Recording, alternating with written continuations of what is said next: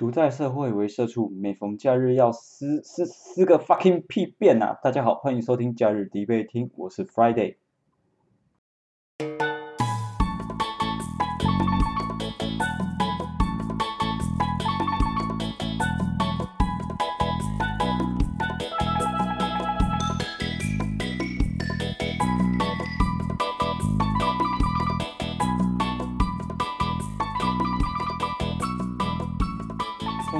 是二零二一年的十二月十号，礼拜五。那这一集呢，其实我在本周三的时候就一直很想要录了，但是因为太忙了，又没有时间。哎，那奇怪，不是说叫假日迪贝听吗？那为什么会在周三的时候想要去录制这个节目呢？其实事情是这样的啊，因为最近有太多的工作要做，所以我觉得非常的累，因此啊，想要在礼拜三有一个休息，所以我请了特休在家里面。那在家里面休息的时候啊，当然预计就是追一追本季的一些新番都还没看，那顺便看看股票之类的。所以呢，基本上这个特休就是我的 holiday。就在我准备睡到爽，然后起来看个股票的时候啊，临时公司的长官来了一个电话，他大意大概就是要我呃将某一个专案里面的报告啊，在今天的下班之前交出去。哎哎，不是哎，干！我今天不是已经请特休了吗？啊，最近还有好多动画还没有追，而且我今天早上打算股票当冲冲到爆，啊，结果你他妈现在叫我写一个报告，然后叫我下班前要交，而且话说回来，下班前要交是你下班的时间还是我下班的时间？但我问题是我今天根本就没有上班啊，我哪有下班的时间？那其实这种情况的工作叫什么呢？这个就叫做责任制。我明明请了特休。在家里面，我却还得要写报告、工作，并且呢，在这个情况下，我是没有办法报加班费的。所以啊，他妈的，今天要讨论的主题就是王八蛋的这个责任制是否是利大于弊。至于主体是谁，到底对谁有利、对谁不利呢？这个我们之后再来讨论。我们首先先来厘清一下，什么叫做责任制。说实在，最简单也最好懂的，其实就是你在你非工作的时间里面。它不是你的上班日，呃，也不是你正常的工时里面，你却做着你应该要做的工作，这是责任制最简单也最容易明白的一个定义。那么在这边呢，我就我所知道的责任制分享几个可能的状况。首先第一个啊，就是所谓的上班打卡制、下班责任制啊，会有这种情况，最主要的原因就是你明明过了下班的时间了，但是你的工作。可能因为还没有完成，或者是因为你的工作量太大了，所以过了下班时间之后，你还是持续的在进行的工作。那同时呢，你们公司或许是不允许你报加班，不给你加班费，或者是不让你申请补休的。就我自己个人遇过的状况，或者是我的朋友们啊、同学们啊，他们分享的情况。首先，我们都知道劳基法是有规定。可能每周或者是每两周、每个月工作时数的上限，这其实都有法律的规定的。但有一些公司啊，他会用一个方式，这个方式就是说，让员工自己去线上的系统去填写他加班的时数。换句话说，就是你上下班打卡的时间点不一定直接等同于你工作的时间。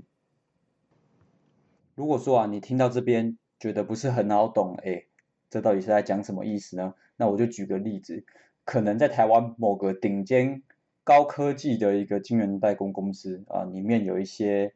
呃给员工的福利，像是健身房啊，或者是一些休闲的器材，或者是呃一些阅读室啊、休息区之类的。有了这些设备呢，其实看起来好像是对公司的员工很好。所以啊，每天公司的员工呢，早上八点打卡上班，晚上十一点打卡下班。那这个时候，如果呃一些主管机关要去查，就会发现说，哎，干这个员工啊，他一天工作超过十二个小时，哎，太离谱了吧？哎，可是公司这时就会去回应说，他虽然人待在公司里面。可是因为公司里面呢有健身房啊，有这些休闲器材啊，所以他可能是在公司里面休息，或者他只是在运动，或者是他在公司里面做一些阅读啊，阅览室里面看书、自我培训什么的。所以公司会说他并不是真的在工作。他到底有没有真的在工作呢？其实啊，反而就是要去看说这个员工他在他们的加班系统上面填了多少的加班时数。那系统上面的加班时数又是怎么管控的呢？有些情况是说，这个系统啊，它会直接设定你每个礼拜或者是每双周，你加班会有一个上限，你把它填到满，你就再也不能填了。所以呢，你根本就不会有一些超时加班的这个状况出现。真实的社会可不像是轻小说一样，像是有一个小说《刀剑神域》里面的男主角同人，他妈随随便便就可以突破界限，去打出一些超越系统的一击。而现实生活中就是不行，你。加班超过一百个小时，你硬要去填，那在公司的系统，它就是会帮你挡下来。甚至是如果你真的硬要去填，硬要去做这种事情的话，你就会来，你就会得到来自主管的呃一些比较温馨体贴的问候啊，让你倍感窝心啊，或者倍感压力，反正大概就是这样在运行的。所以如果有在看 PTT 科技版的人呢，他们可能都非常能够理解。像这样的事情啊，是屡见不鲜的，所以常常会看到说，哎，某个企业干爆累，然后有什么过劳死啊，然后进去就是努力啊，血汗啊，卖肝啊，爆肝啊，血尿啊什么的一大堆，哎，那奇怪，为什么某些企业还是可以被定义成哎幸福企业、佛心公司，到底是怎么来的呢？啊，为什么他们都不会违法呢？其实主要就是因为。他们的这个加班的系统啊，员工自己去填，那员工根本就不敢把真正的这个状况展现在系统上面。那这样子废话，主管机关每一次去查，当然每一次都合格啊，查无不法，谢谢指教。嗯，当然每次都是这样子喽。那么我还可以分享另外一种责任制的状况啊，它比较像是说公司会要求你要准时的。打卡下班，哦，上下班都要打卡。例如八点上班，然后下午五点下班，代表说，哎，你确实都是在正常的工作时间内。可是公司他发给你一台笔电，那台笔电的功能啊是什么？干嘛给你笔电？那就是为了要让你在下班之后，你还是可以持续的在家里面为公司进行一些生产力的行为，像是你必须写一写报告啊，你可能要读一些专利呀。啊，如果有些公司主管级的权限开的比较大，你甚至可以在家里面用笔电去管控一些产线上面的一些操控这样子。那像是我本周三，哎，我明明请了特休，我却仍然在家里面写报告，就是属于这样一个情况。公司给了我一台笔电，我该要有的资料也全部都在笔电里面，所以我理所当然的是可以把这份报告写出来给我的老板啊。我甚至还有听说过一个更绝的，真的是绝到不可思议。你上班是不用打卡、不用刷脸的，你下班也不用打卡、不用刷脸，你完全没有出勤记录。有这样子的公司，这样子的公司听起来是不是很好？No No No，可不是。你早上八点的时候啊，你如果没有出现在你的办公室里面的话，大家就会知道说你迟到，你没有来啊，主管也会了解。可是。没有打卡记录，但你还是得在准时的时间里面出现在那个地方。那么下班的时候呢？大家走了，曲终人散之后，到底谁会知道你何时离开公司？反正他就是上，他就是打卡，打卡制度的完全废除。所以说，你上班时间你应该出现，但是你何时下班根本没有人 care。刚刚讲的几个状况啊，都是真实存在的。它让你工作时间变长，但是你不会因此得到加班费，你也不会因此得到补休。这一个啊，就是台湾各各行各业里面啊所说的责任制。它这个责任制指的就是你的工作就是你的责任，因此把它完成就是你该做的事情。那至于工时呢，那就是另外一回事，你自己负责。你如果效率好，你就做得快；你效率不好，你还是要把你该做的事情完成。传统大家误会的责任制就是长这个样子。其实还有很多责任制是一些呃生活中时时刻刻都在发生的。例如说，你是一个便利商店的店员啊，你的班已经结束了，你要下班了，哎，刚好可能某些货物突然进来，或者刚好又缺人力，一大堆客人进来，你也没办法很准时的说走就走因此你就会留下来继续帮忙。这个帮忙可能占据你半个小时、一个小时，那你也不好意思跟你的主管说你要申请加班费之类的，又或者是说碍于同事之间，或者是老板给你的压力，让你在非加班的情况下，你却持续的工作。那这都会变成用责任制的这个名词来做一个包装，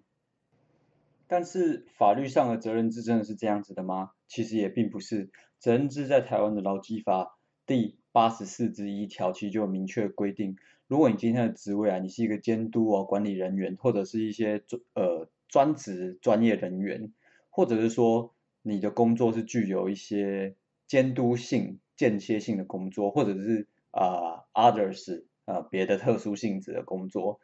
那才可以算是在责任制的工作范围里面。那简单的说呢，就是责任制的专门的人员啊，通常他都是必须要有专门的知识以及技术，并且这项任务的成败一定是必须由他来完成。像这样子的工作者，哦，他才比较会变成是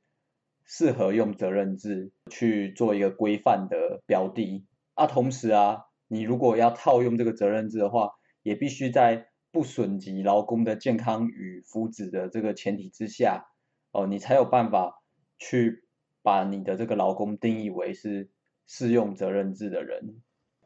最重要的是啊，即使你符合上面的叙述，你真的是某一个专业的人员，而且这项工作非你不可，你必须要一直盯着某项工作或者是你这条产线。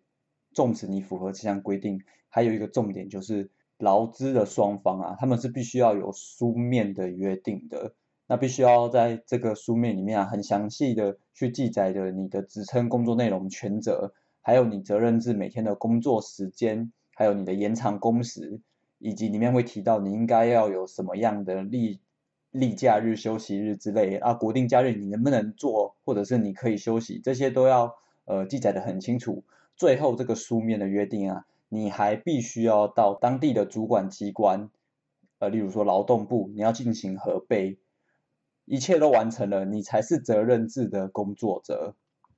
那么就以通常大家饱受争议的这个工程师为例好了，以工程师的工作类型与内容啊，通常他们可能真的为了确保机台的运作，必须要二十四小时的轮值监督机台是可以正常的。那可能他们也必须要昂扣随扣随到，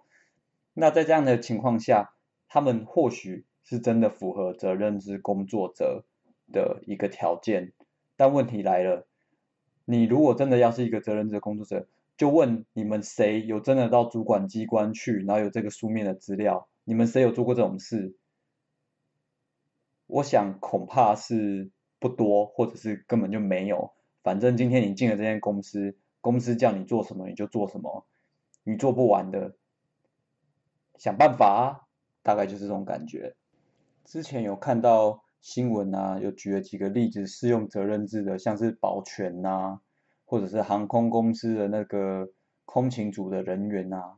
像这种就很明确的，他们是适合责任制的。那另外呢，其实近几年也有以首度以薪资作为一个责任制的门槛。那他是这样说的：如果你的薪资啊是到达月薪四五万元以上，那你肯定是一个非常重要的人，或者你是一个主管阶级啊，你通常也是会有底下管理的人员，所以啊，在这种情况下，你也是符合责任制的人员的。好了，那讲到这里，我就问在座各位啊，不管你是工程师或者是一般公司的职员，你是一个助理，呃，或者是你是在一些事务所工作。啊，或者是你是一个工地的工人，我不管，总之就问你有没有符合刚刚法规上面提到的那些工作内容或条件，还是说你根本就超屌，月薪超过十五万的？大多数的人都都有这样吗？没有吧？那么你有跟你的老板或者是你的？呃，一些人资什么的，一起到主管机关那边去书面申请过吗？假设这些行为都没有的话，其实这应该算是违法的吧？呃，对对对吧？应该是违法的吧？要不然啊，也也可以很单纯，我们把事情单纯化，就像是我们呃赖清德院长描述哎，我们大家今天出来社会，我们就是在做功德，很开心，然后积积阴德，积积阴阴德这样子。这边引述啊，也是一二三求职网他们公布的调查，我就回顾过去一年啊，大概有接近七十五 percent 的劳工透露，他们曾经是在无酬的状况下去加班的。假设全体的受雇者大约为九百万人来估计啊，那这个潜在的啊做白工的功德积积阴阴德的族群啊，大概有快要六百八十万个人。二零二一年中央通讯社十月份的报告指出说，台湾依然是世界上工时最长的国家的第四名啊，这个你知我知，独眼龙也知，我们真正的工时啊，一定又比这个统计还要更高。就像是我这个礼拜三特休一整天都在家里面写报告，一样不会被统计到公司里。就像我在底背厅第二集那里提到过，在我之前科技业工作的时候，晚上十一点多。我的学长蹲在公司的电梯旁边，他持续的工作着，但是他已经打卡出去了，所以他这工时也不会被计算到。我们明明都不适用责任制，但我们却被责任这两个字牢牢的捆绑着。既然我们节目叫假日敌备听，那所以最后还是要讨论嘛，责任制到底是弊大于弊还是弊大于利？这其实很容易啊，就是取决于你是资方或者是劳方。如果你是资方的话，那责任制真的是超级超级赞。注意，我这边说的责任制是指那一种主管机关他们不用申请也不用额外付加班费这个责任制。这样的责任制完全取决于你的道德良心，还有你对你自己负责的态度。哇哦，